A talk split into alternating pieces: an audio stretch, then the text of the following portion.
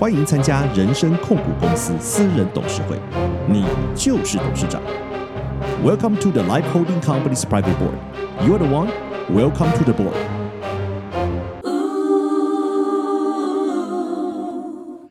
在上一集节目里，我们进行了重要的人物设定。你拥有一家人生控股公司，你就是人生控股公司的董事长，而我是你的私人董事。在每一次参加私人董事会之前，有三个心态你必须拥有。第一个，你是资方而不是劳方；第二，你投入这家公司的是重要的时间货币资产；第三，你的屁股很重要，因为屁股的位置决定了你的脑袋。在这一集里面，我将与你分享，你可以期待从私人董事会里面得到什么东西。如果我们把人生当做一家人生控股公司来经营，我们会发现真正的问题在于我们的人才是不够的。有的时候我们自己不懂所有问题的答案，我们也不知道谁可以帮忙。经常的情况是我们碰到问题，脑筋是一片空白。开会的时候我们没有想法，提案的时候想不到新的点子。这是因为我们的人生控股公司的董监事结构不够强所造成的。也许你可以记住这句话：不是你不够好，而是你不够用。我们扮演太多的角色，每一个角色都期待我们做出重要的决定。但是，这个人生有限公司，我们是第一次经营。所以我们没有那么多的经验来做出每一个重要的决定，因此第一件事情就是学习一个上市公司的做法，学习他们拥有董事会的做法。我们也应该要建立自己的私人董事会。在这个频道里，我会陆续介绍各行各业的专业人士成为你的私人董事。有些事情。我们自己要学懂，但很多时候我们只要知道谁懂，在需要的时候找懂的人来帮我们。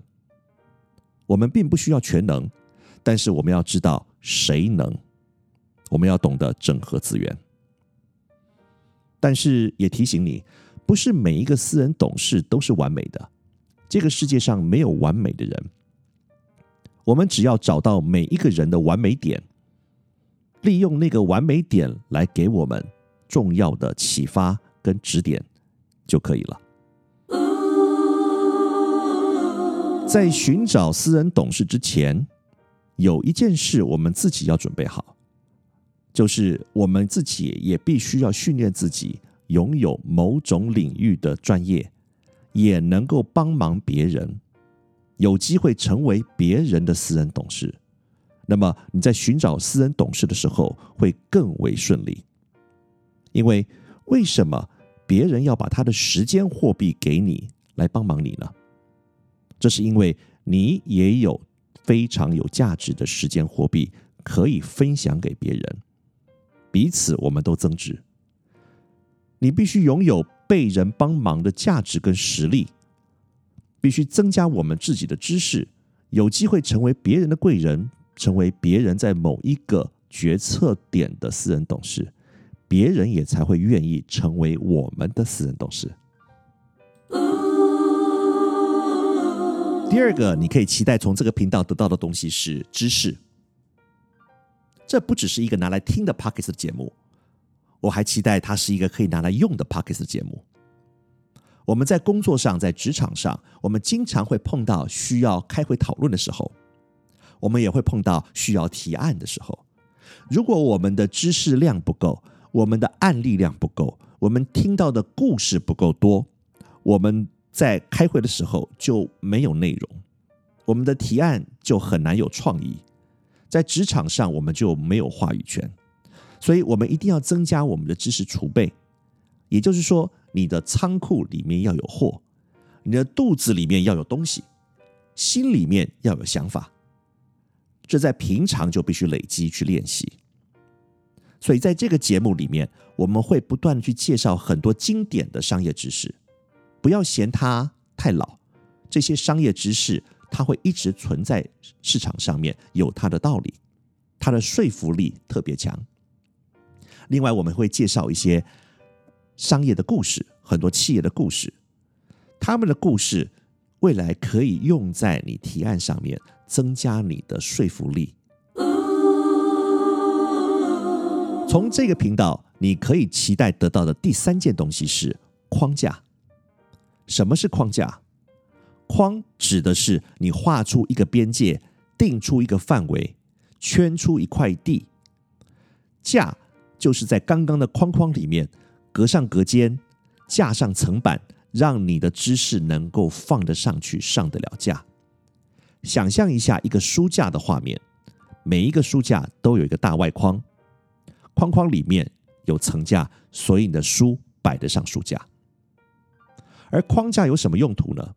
第一个用途是用来装知识用的。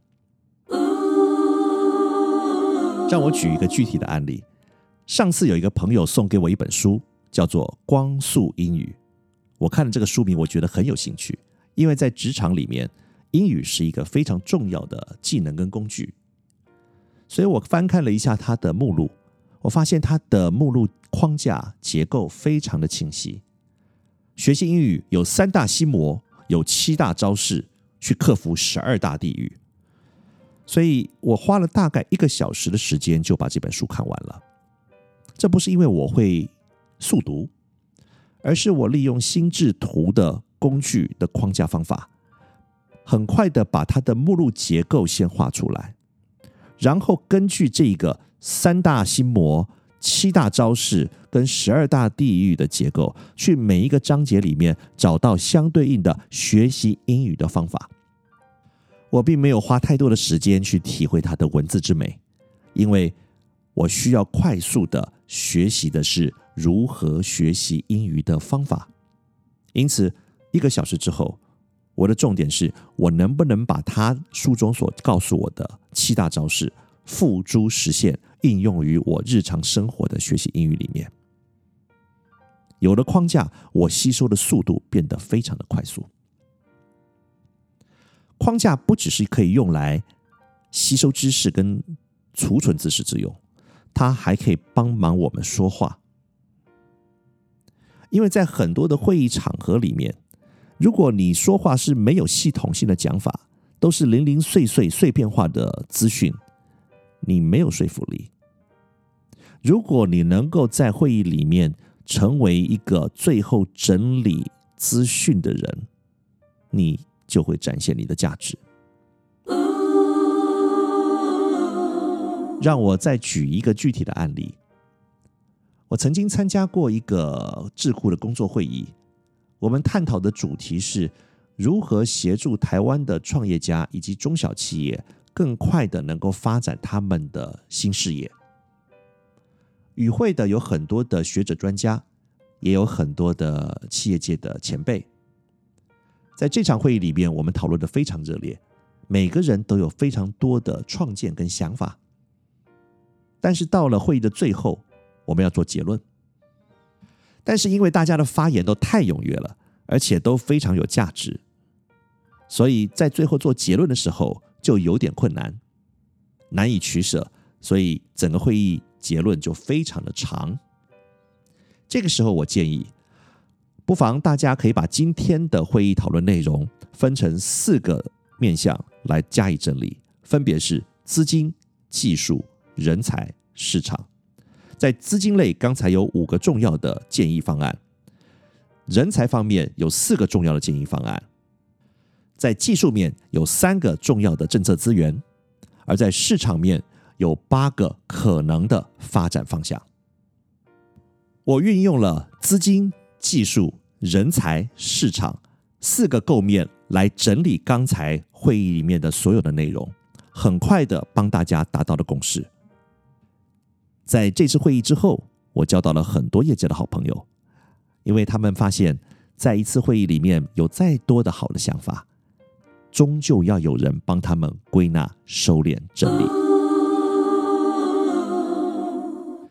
在大多数的会议里面，你未必会有机会发言，你也没有办法保证你的发言一定能够得到大多数人的认同。但是，如果你可以成为整合各方意见、运用框架收敛好，同时做出结论的那个人，每一个会议都会有你的角色。这就是你可以从私人董事会频道里面得到的三件东西：第一是私人董事，第二是商业知识，第三是框架结构。在未来的节目里面，我会陆陆续续跟各位分享这三件重要的资源，希望能够协助你建立属于你自己的私人董事会。